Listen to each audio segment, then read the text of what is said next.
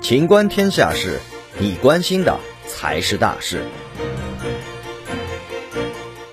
二零一八年七月，绰梦玉对受害人薛先生称，自己有关系能帮薛的朋友办理取保候审，以此为由骗取七点四万元，被警方抓获判刑。在缓刑考验期内，再次涉嫌诈骗。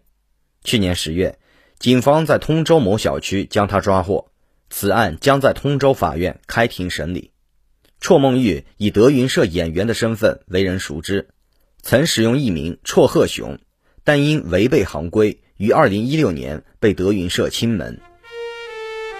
本期节目到此结束，欢迎继续收听《秦观天下事》。